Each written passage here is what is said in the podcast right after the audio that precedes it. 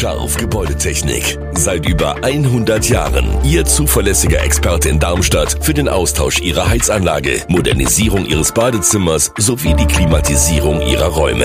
Erwarten Sie mehr von uns, als Sie es gewohnt sind. Scharf Gebäudetechnik.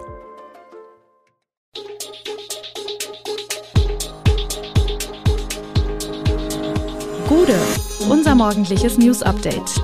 Das Wichtigste aus Südhessen für Sie im Überblick. Guten Morgen aus Darmstadt an diesem 6. September. SV Darmstadt 98 senkt Trikotpreise für Kinder, Verkehrskampagne Miteinanderzone in Darmstadt geht weiter und hessische Eltern wünschen sich bessere Betreuung für ihre Kinder. Das und mehr hören Sie heute im Podcast.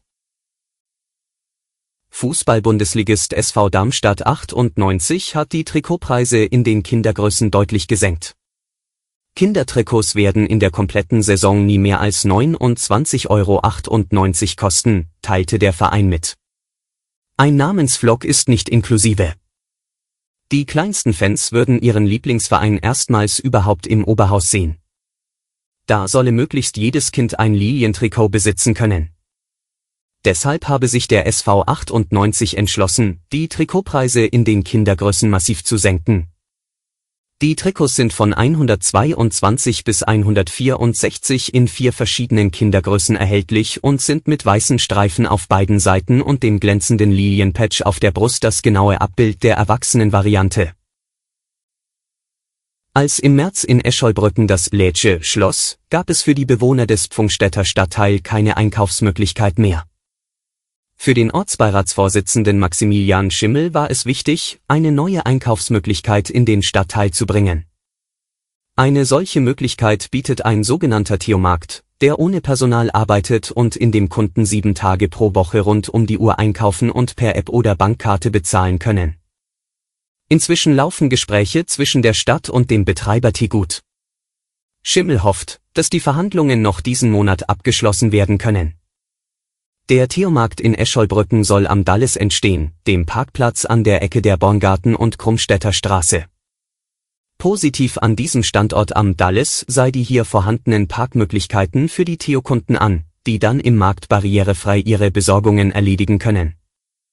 Laut Schimmel könnte bereits im Oktober der Bau des Marktes beginnen, so dass eine Inbetriebnahme in diesem Jahr möglich sein könnte. Die im September 2022 gestartete Verkehrskampagne Miteinanderzone geht in Darmstadt weiter. Die Konflikte zwischen Fußgängern, Radlern und Lieferdiensten bleiben eine Daueraufgabe, so Stadt und City Marketing. Die Akteure in der innerstädtischen Problemzone werden eher mehr. Demnächst will man gezielt auf Lieferwagenfahrer und Fahrraddienstleister zugehen, die im Verkehr immer stärker mitmischen. Kleinlaster und andere Wagen dürfen nur bis 12 Uhr in die Innenstadt, viele Geschäfte machen aber erst um 10 Uhr auf. So sehr die Geschäftsführerin des City Marketing Anke Jansen das Dilemma verstehen kann, müsse man am Tag jedoch auch mal Ruhe in die Straßen kriegen. In den nächsten Wochen werden Mitarbeiter der Stadtverwaltung und des City Marketing wieder Handzettel mit den Regelungen in der Innenstadt austeilen. In einer zweiten Phase ist die Stadtwache angehalten, die Einhaltung dieser auch stärker zu kontrollieren. Auch Radfahrer werden angesprochen. Ihnen soll bewusst gemacht werden, dass sie in der Fußgängerzone zu Gast sind und daher mit angepasster Geschwindigkeit unterwegs sein sollen. Für viele Eltern ist der Wechsel ihres Nachwuchses von der Kita in die Schule eine organisatorische Herausforderung, mit dem Übergang enden meist die Jahre der zuverlässigen Betreuungszeiten, Hortplätze und andere Angebote sind rar. Das muss sich jedoch in absehbarer Zeit ändern. Ab dem Schuljahr 2026-2027 besteht für Erstklässler ein Rechtsanspruch auf Ganztagsbetreuung. In den Jahren danach folgt die Ausweitung auf Kinder der Klassen 2 bis 4. Die Elternbeiräte in Wiesbaden, Frankfurt und Offenbach wollten genauer wissen, wie groß der Bedarf unter den Eltern ist und haben bei Müttern und Vätern nachgefragt. Nach der Auswertung von fast 8600 Antworten ist klar, der Bedarf ist enorm, ebenso die Erwartungen und Ansprüche der Eltern. Die nicht repräsentative, aber gleichwohl aussagekräftige Erhebung zeigt, auf Schulen, Landkreise, Kommunen und nicht zuletzt auf das Land Hessen kommt hier einiges zu.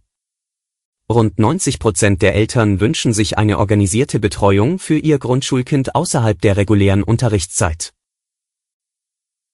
Sonne satt und Temperaturen von vielerorts mehr als 30 Grad in Rheinland-Pfalz und Hessen. Zwar hat mit dem September meteorologisch gesehen bereits der Herbst begonnen, doch davon ist in den kommenden Tagen wenig zu spüren. Verantwortlich dafür ist eine sogenannte Omega-Wetterlage, wie der deutsche Wetterdienst am Dienstag mitteilte.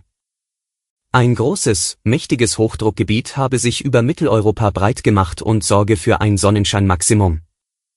Flankiert werde es von zwei kräftigen Tiefdruckgebieten bei Spanien und Griechenland, wo auch in den kommenden beiden Tagen teils mit extremen Regenfällen gerechnet werden muss. Der sich daraus ergebende Verlauf der Luftströmung hat eine ähnliche Form wie der griechische Buchstabe Omega, daher kommt der Name. Solche Wetterlagen gelten als besonders beständig und stabil. Entsprechend dürfte es bis zum Wochenende warm bis heiß, sonnig und oft nahezu windstill bleiben, so der DWD. Da die Luft trocken sei und es nachts auf bis zu 7 Grad abkühlt, gestalte sich das Ganze relativ angenehm. Alle Infos zu diesen Themen und noch viel mehr finden Sie stets aktuell auf echo-online.de. Gute Südhessen ist eine Produktion der VAM von Allgemeiner Zeitung, Wiesbadener Kurier, Echo Online und Mittelhessen.de. Redaktion und Produktion die NewsmanagerInnen der VAM. Ihr erreicht uns per Mail an audio.vam.de.